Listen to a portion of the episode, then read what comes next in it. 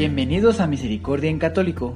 La finalidad de este podcast es compartirte la insondable misericordia de nuestro Señor Jesucristo, apoyándonos de literatura de santos como la biografía y diario de Santa Faustina, testimonios, temas para poner en práctica día a día para el crecimiento a la devoción de la Divina Misericordia. Comenzamos. Jesús, yo confío en ti. Muy buen día a todos nuestros hermanos que nos escuchan en este su podcast de Misericordia en Católico. Hoy, gracias a Dios, y ya más cerca de la fiesta de nuestra Madre Santísima en su advocación de Guadalupe, por fin podremos hablar un poco sobre sus apariciones a nuestro hermanito Juan Diego. Quiero de antemano disculparme si no puedo pronunciar bien algunas palabras que estén en náhuatl. Es una lengua muy hermosa, pero bastante antigua y desafortunadamente ya no es tan frecuente escucharla y pues no se practica, ¿verdad? Comúnmente. Eh, también mencionar que esta versión es una versión resumida y obtenida de una edición especial que regaló el periódico del Observador. También pueden ustedes conseguir, si les gusta mucho, una versión un poquito más amplia y más específica, ¿verdad? Eh, el Nica Mopagua fue escrita por don Antonio Valeriano, un sabio alumno indígena que estudió en el Imperial Colegio de la Santa Cruz de Tlatelolco, del cual fue después maestro. Él nació probablemente en Azcapotzalco hacia el año de 1522 y murió ahí mismo en 1605. Fue un sabio noble y letrado náhuatl, gobernante de la parcialidad indígena de México en Tenochtitlán, eh, dominaba perfectamente bien el náhuatl, el latín y el español. Y bueno, eso contribuyó mucho para su época y para lo que se necesitaba, ¿verdad? Eh, su obra de Nican Mopagua es considerada como Monumentum Aere Perennius, que significa que es un monumento más duradero que el bronce. Espero que les guste mucho este audio y que, bueno, lo disfruten y nos acompañen, ¿verdad? En, donde quiera que estén a la misa especial del 12 de diciembre a Nuestra Madre Santísima de Guadalupe. Comencemos. Nican Mopogua, por Antonio Valeriano. ¿No estoy aquí yo que soy tu madre? ¿No estás bajo mi sombra y resguardo? ¿No soy yo la fuente de tu alegría? ¿No estás en el hueco de mi manto? ¿En el cruce de mis brazos? ¿Tienes necesidad de alguna otra cosa? Aquí se narra, se ordena, como hace poco milagrosamente se apareció la perfecta Virgen Santa María, Madre de Dios, nuestra Reina, allá en el Tepeyac, de renombre Guadalupe. Primero se hizo ver de un indito su nombre Juan Diego, y después apareció su preciosa imagen delante del reciente obispo, don Fray Juan Zumárraga. Diez años después de la conquista de Ciudad de México, cuando ya estaban depuestas las flechas, los escudos, cuando por todas partes había paz en los pueblos, así como brotó, ya verdece, ya abre su corola la fe, el conocimiento de aquel por quien se vive el verdadero Dios.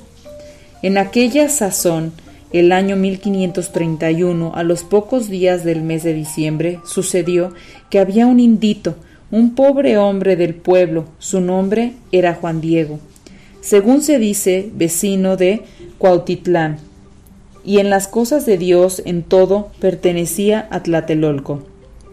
Era sábado, muy de madrugada, venía en pos de Dios y de sus mandatos, y al llegar cerca del cerrito llamado Tepeyac ya amanecía. Oyó cantar sobre el cerrito como el canto de muchos pájaros finos, al cesar sus voces como que le respondía el cerro, sobremanera suaves, deleitosos, sus cantos sobrepujaban al de Coyotlot y el de Tzinitzcán y al de otros pájaros finos. Se detuvo a ver Juan Diego, se dijo, por ventura soy digno, soy merecedor de lo que oigo. Quizá no más lo estoy soñando, quizá solamente lo veo, como entre sueños. ¿Dónde estoy? ¿Dónde me veo? ¿Acaso allá donde dejaron dicho los antiguos nuestros antepasados, nuestros abuelos, en la tierra de las flores, en la tierra del maíz, de nuestra carne, de nuestro sustento, acaso en la tierra celestial? Allí, hacia allá, estaba viendo, arriba del cerrillo, del lado de donde sale el sol, de donde procedía el precioso canto celestial, y cuando cesó de pronto el canto, cuando dejó de oírse, entonces oyó que lo llamaban. De arriba del cerrillo le decían Juanito, Juan Dieguito. Luego se atrevió a ir a donde lo llamaban. Ninguna turbación pasaba en su corazón, ni ninguna cosa lo alteraba, antes bien se sentía alegre y contento por todo extremo. Fue a subir al cerrillo para ir a ver de dónde lo llamaban. Y cuando llegó a la cumbre del cerrillo, cuando lo vio, una doncella que ahí estaba de pie lo llamó para que fuera cerca de ella.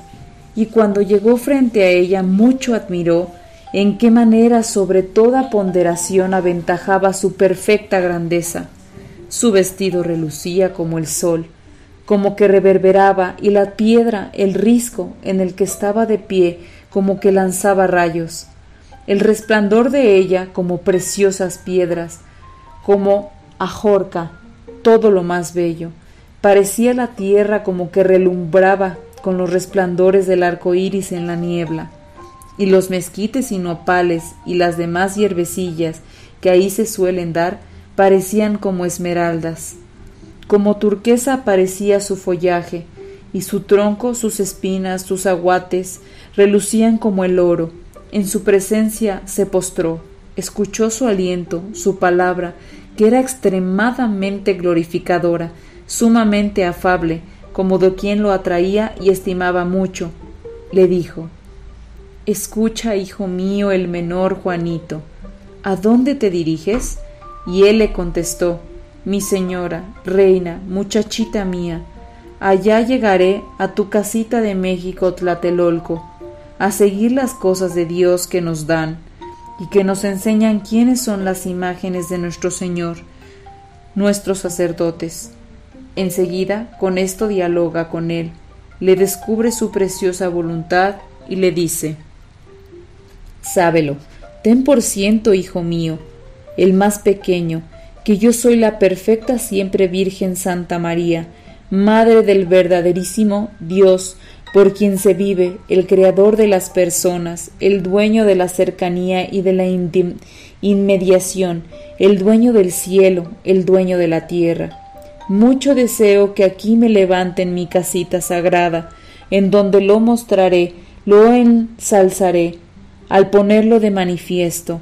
Lo daré a las gentes en todo mi amor personal, en mi mirada compasiva, en mi auxilio, en mi salvación, porque yo en verdad soy vuestra madre compasiva, tuya y de todos los hombres que en esta tierra estáis en uno, y de las demás variadas estirpes de hombres, mis amadores, los que a mí clamen, los que me busquen, los que confíen en mí porque ahí les escucharé su llanto, su tristeza, para remediar, para curar todas sus diferentes penas, sus miserias, sus dolores, y para realizar lo que pretende mi compasiva mirada misericordiosa. Anda al palacio del obispo de México, y le dirás cómo yo te envío, para que le descubras como mucho deseo que aquí me provea de una casa, me erija en el llano mi templo, todo le contarás, cuanto has visto y admirado, y lo que has oído, y ten por seguro que mucho lo agradeceré y lo pagaré, que por ello te enriqueceré, te glorificaré, y mucho de ahí merecerás, con que yo retribuya tu cansancio, tu servicio, con que vas a solicitar el asunto al que te envío. Ya has oído, hijo mío, el menor, mi aliento, mi palabra, anda, haz lo que esté de tu parte. E inmediatamente en su presencia se postró, le dijo, Señora mía, niña, ya voy a realizar tu venerable aliento, tu venerable palabra, por ahora de ti me amparo, yo, tu pobre indito. Luego vino a bajar para poner en obra su encomienda, Vino a encontrar la calzada, viene derecho a México. Cuando vino a llegar al interior de la ciudad, luego fue derecho al palacio del obispo, que muy recientemente había llegado, gobernante sacerdote, su nombre era don Fray Juan de Zumárraga, sacerdote de San Francisco. Y en cuanto llegó, luego hace el intento de verlo, les ruega a sus servidores, a sus ayudantes, que vayan a decírselo. Después del pasado largo rato vinieron a llamarlo, cuando mandó el señor obispo que entrara. En cuanto entró, luego ante él se arrodilló, se postró, luego ya descubre, le cuenta el precioso aliento, la preciosa palabra de la Reina del Cielo, su mensaje y también le dice todo lo que admiró, lo que vio y lo que oyó. Y habiendo escuchado toda la narración, su mensaje como que no mucho lo tuvo por cierto, le respondió le dijo Hijo mío, otra vez vendrás, aún con calma te oiré, bien aún desde el principio miraré, consideraré la razón por la que has venido, tu voluntad, tu deseo. Salió, venía triste porque no se realizó de inmediato su encargo. Luego se volvió al terminar el día, Luego de allá se vino derecho a la cumbre del cerrillo y tuvo la dicha de encontrar a la reina del cielo. Ahí, cabalmente donde la primera vez se le apareció, lo estaba esperando y en cuanto la vio, ante ella se postró, se arrojó por tierra y le dijo Patroncita, señora reina, hija mía la más pequeña, mi muchachita, ya fui a donde me mandaste a cumplir tu amable aliento, tu amable palabra, aunque difícilmente entré a donde es el lugar del gobernante sacerdote, lo vi, ante él expuse tu aliento, tu palabra, como me lo mandaste. Me recibió amablemente y le escuchó perfectamente, pero por lo que me respondió, como que no la entendió, no la tiene por cierta, me dijo, otra vez vendrás aún con calma te escucharé, bien aún desde el principio veré por lo que has venido, tu deseo, tu voluntad. Bien en ello miré, según me respondió, que piensa que tu casa que quieres que te hagan aquí, tal vez yo nada más la invento, o que tal vez no es de tus labios. Mucho te suplico, señora mía, reina, muchachita mía, que alguno de los nobles estimados que sea conocido, respetado, honrado, le encargues que conduzca, que lleve tu amable aliento, tu amable palabra, para que le crean, porque en verdad yo soy un pobre del campo, soy mecapal, soy parihuela, soy cola, soy ala. Yo mismo necesito ser conducido, llevado a cuestas. No es lugar de mi andar ni de mí detenerme allá a donde me envías. Virgencita mía, hija mía la menor, señora niña, por favor, dispénseme. Afligiré con pena tu rostro, tu corazón, iré a caer en tu enojo, en tu disgusto, señora dueña mía. Le respondió la perfecta Virgen digna de honra y veneración. Escucha, el más pequeño de mis hijos. Ten por cierto que no son escasos mis servidores, mis mensajeros, a quienes encargue que lleven mi aliento, mi palabra, para que efectúen mi voluntad, pero es muy necesario que tú personalmente vayas, ruegues que por tu intercesión se realice, se lleve a efecto mi querer, mi voluntad, y mucho te ruego, hijo mío el menor, que con rigor te mando que otra vez vayas mañana a ver al obispo, y de mi parte hazle saber, hazle oír mi querer, mi voluntad, para que realice, haga mi templo que le pido.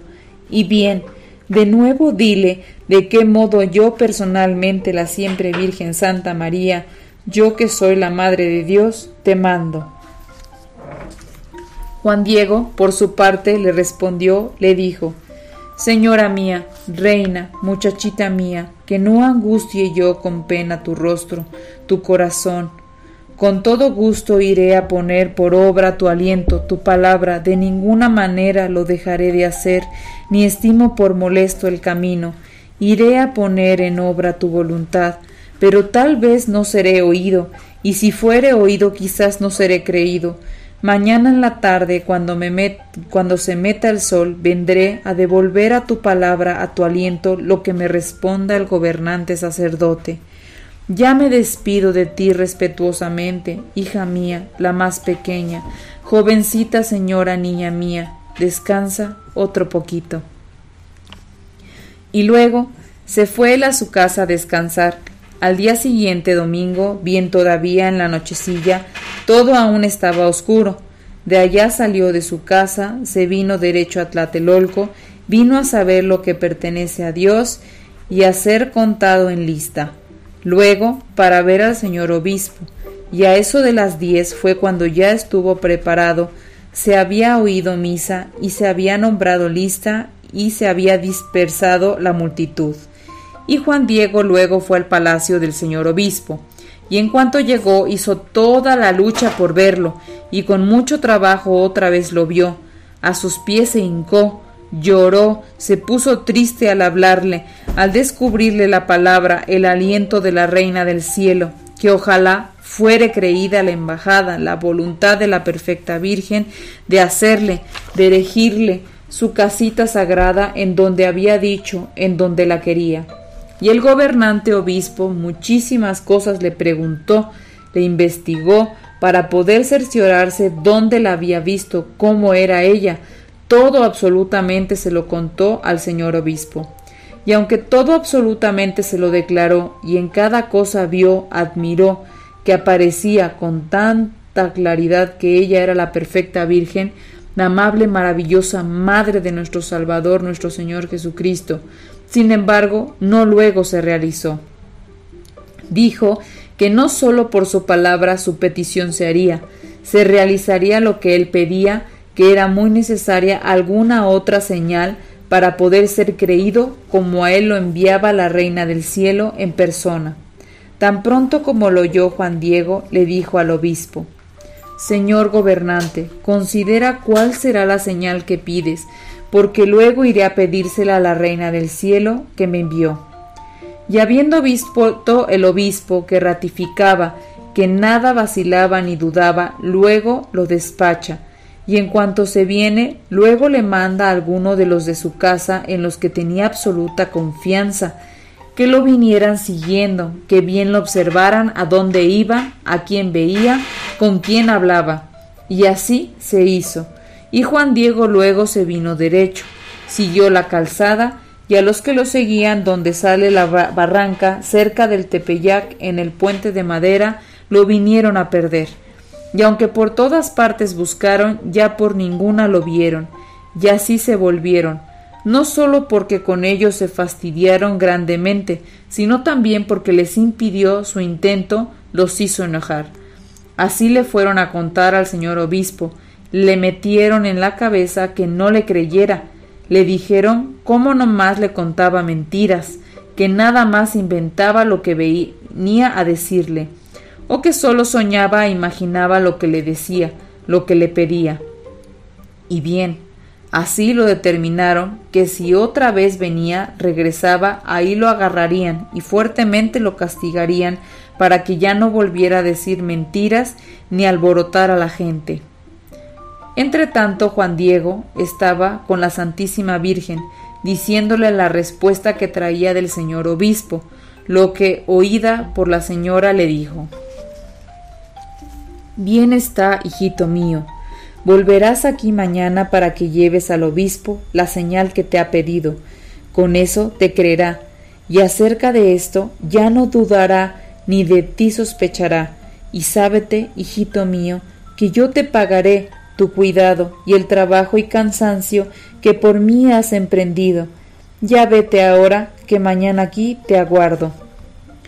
Y al día siguiente lunes, cuando debía llevar Juan Diego alguna señal para ser creído, ya no volvió, porque cuando fue a llegar a su casa, en un su tío, de nombre Juan Bernardino, se le había asentado la enfermedad, estaba muy grave, aún fue a llamarle al médico, aún hizo por él, pero ya no era tiempo, ya estaba muy grave. Y cuando anocheció, le rogó su tío que cuando aún fuere de madrugada, cuando aún estuviere oscuro, saliera hacia acá, viniera a llamar a Tlatelolco algún sacerdote para que fuera a confesarlo, para que fuera a prepararlo, porque estaba seguro de que ya era el tiempo, ya el lugar de morir, porque ya no se levantaría, ya no se curaría. Y el martes, siendo todavía mucho muy de noche, de allá vino a salir de su casa Juan Diego a llamar al, sacerdote Atlatelolco, y cuando ya acertó a llegar al lado del cerrito, terminación de la sierra, al pie donde sale el camino, de la parte en que el sol se mete, en donde antes él saliera, dijo Si me voy derecho por el camino, no vaya a ser que me vea esta señora, y seguro, como antes me detendrá, para que le lleve la señal al gobernante eclesiástico, como me lo mandó, que primero nos deje nuestra tribulación, que antes yo llame de prisa al sacerdote religioso. Mi tío no hace más que aguardarlo. Enseguida le vio la vuelta al cerro, subió por en medio y de ahí atravesando hacia la parte oriental fue a salir para rápido ir a llegar a México, para que no lo detuviera la reina del cielo piensa que por donde dio la vuelta no lo podrá ver la que perfectamente a todas partes está mirando. La vio como vino a bajar de sobre el cerro y que de ahí lo había estado mirando de donde antes lo veía. Le vino a salir al encuentro a un lado del cerro, le vino a atajar los pasos y le dijo ¿Qué pasa, el más pequeño de mis hijos? ¿A dónde vas? ¿A dónde te diriges? y él tal vez un poco se apenó o quizás se avergonzó o tal vez de ello se espantó, se puso temeroso, en su presencia se postró, la saludó, le dijo Mi jovencita, hija mía, la más pequeña, niña mía, ojalá que estés contenta. ¿Cómo amaneciste? ¿Acaso sientes bien tu amado cuerpecito, señora mía, niña mía? Con pena angustiaré tu rostro, tu corazón, te hago saber, muchachita mía, que está muy grave un servidor tuyo, tío mío. Una gran enfermedad se le ha sentado, seguro que pronto va a morir de ella. Y ahora iré deprisa a tu casita de México, a llamar a alguno de los amados de nuestro Señor, de nuestros sacerdotes, para que vaya a confesarlo y a prepararlo, porque en realidad para ello nacimos lo que vinimos a esperar el trabajo de nuestra muerte. Mas si voy a llevarlo a efecto, luego aquí otra vez volveré para ir a llevar tu aliento, tu palabra, señora, jovencita mía. Te ruego me perdones, tenme todavía un poco de paciencia, porque con ello no te engaño, hija mía la menor, niña mía, mañana sin falta vendré a toda prisa. En cuanto oyó las razones de Juan Diego, le respondió la piadosa perfecta Virgen. Escucha, ponlo en tu corazón, hijo mío el menor, que no es nada lo que te espanto, lo que te afligió, que no se perturbe tu rostro, tu corazón, no temas, esta enfermedad, ni ninguna otra enfermedad, ni cosa punzante, aflictiva. ¿No estoy aquí yo que soy tu madre? ¿No estás bajo mi sombra y resguardo? ¿No soy yo la fuente de tu alegría? ¿No estás en el hueco de mi manto, en el cruce de mis brazos? ¿Tienes necesidad de alguna otra cosa? Que ninguna otra cosa te aflija, te perturbe, que no te apriete con pena la enfermedad de tu tío, porque de ella no morirá por ahora. Ten por cierto que ya está bueno. Y luego, en aquel mismo momento, sanó su tío como después se supo. Y Juan Diego, cuando oyó la amable palabra, el amable aliento de la Reina del Cielo, muchísimo con ello se consoló, bien con ello se apaciguó su corazón y le suplicó que inmediatamente lo mandara a ver al gobernador obispo, a llevarle algo de señal de comprobación para que creyera. La reina celestial luego le mandó que subiera a la cumbre del cerrillo, en donde antes la veía, le dijo Sube, hijo mío el menor, a la cumbre del cerrillo a donde me viste, y te di órdenes. Ahí verás que hay variadas flores. Córtalas, reúnelas, ponlas todas juntas, luego baja aquí, tráelas aquí a mi presencia. Y Juan Diego luego subió al cerrillo, y cuando llegó a la cumbre mucho admiró cuántas había florecidas, abiertas sus corolas, flores las más variadas, bellas y hermosas, cuando todavía no era su tiempo, porque de veras que en aquella sazón arreciaba el hielo. Estaban difundiendo un olor suavísimo, como perlas preciosas, como llenas de rocío nocturno. Luego comenzó a cortarlas todas, las juntó, las puso en el hueco de su tilma. Por cierto que en la cumbre del cerrito no era lugar en que se dieran ningunas flores.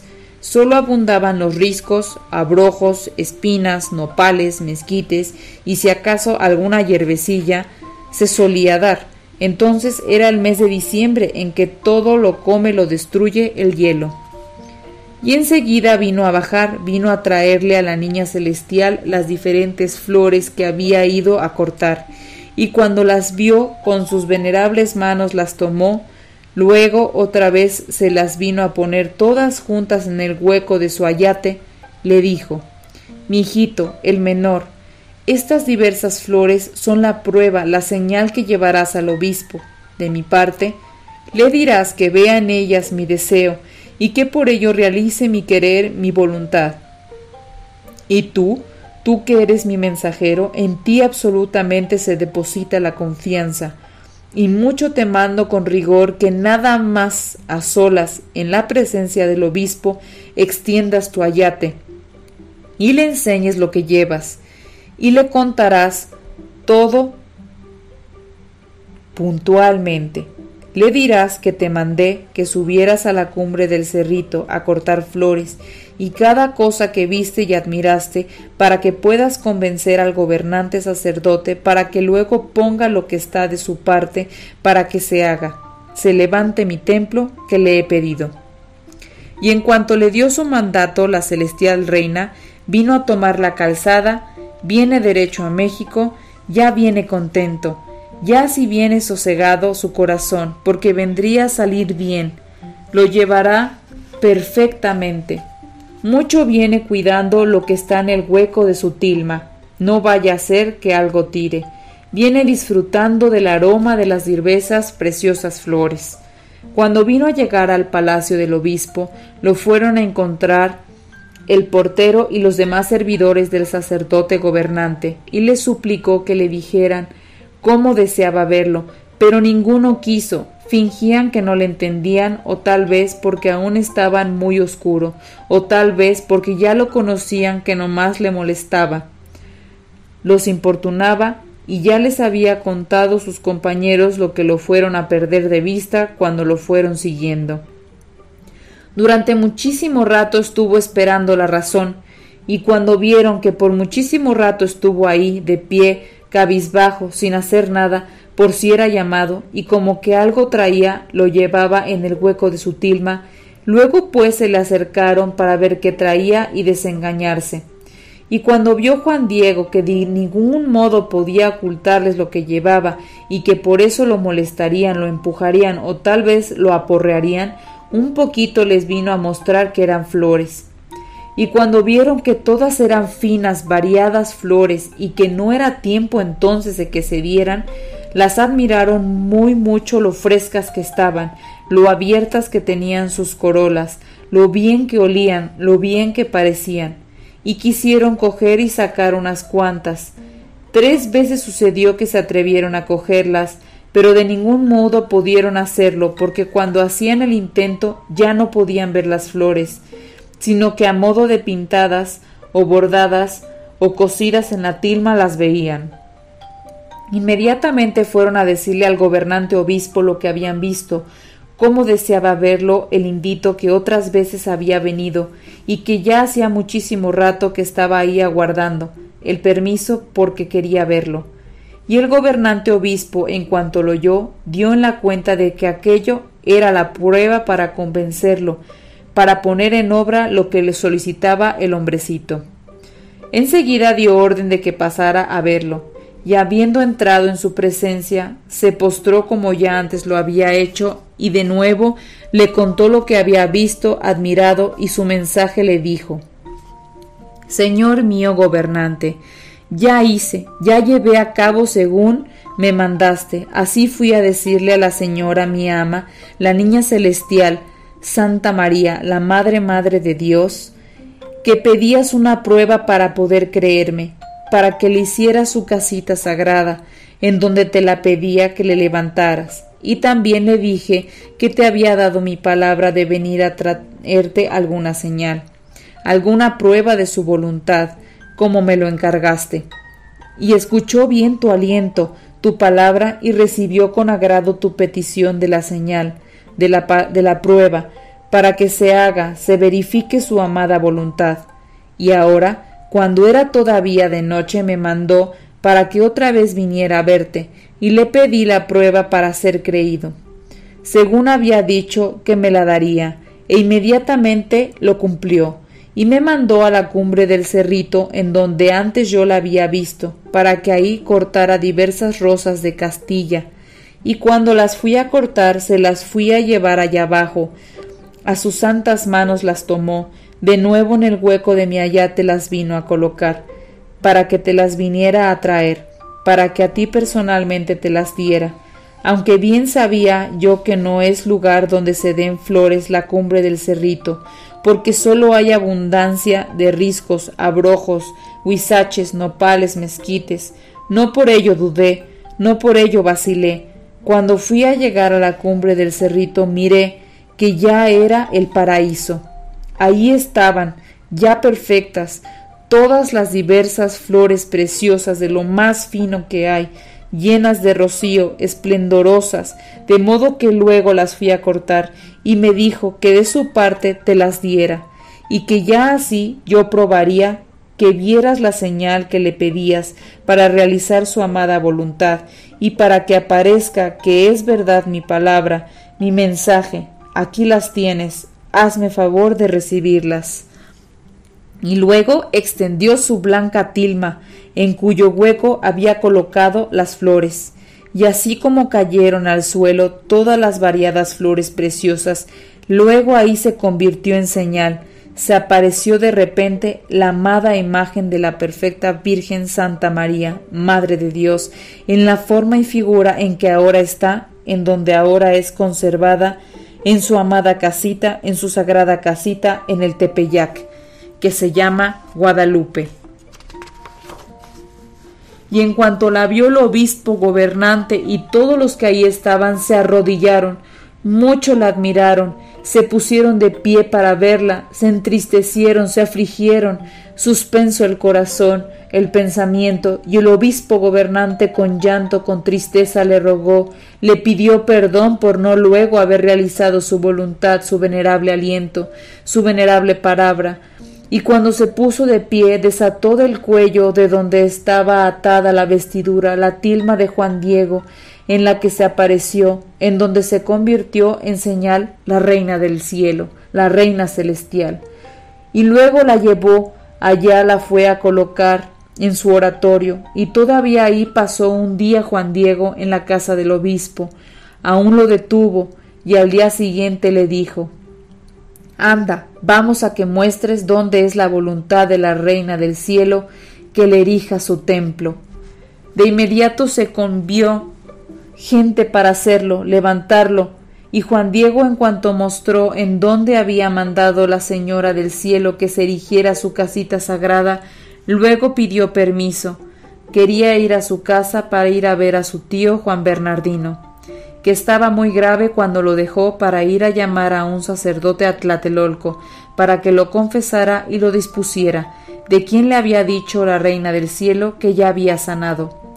Pero no lo dejaron ir solo, sino que lo acompañaron a su casa, y al llegar vieron a su tío que ya estaba sano, absolutamente nada le dolía, y él por su parte mucho admiró la forma en que su sobrino era acompañado y muy honrado, le preguntó a su sobrino por qué así sucedía, el que mucho le honrarán, y él le dijo como cuando lo dejó para ir a llamarle un sacerdote para que lo confesara, le dispusieran.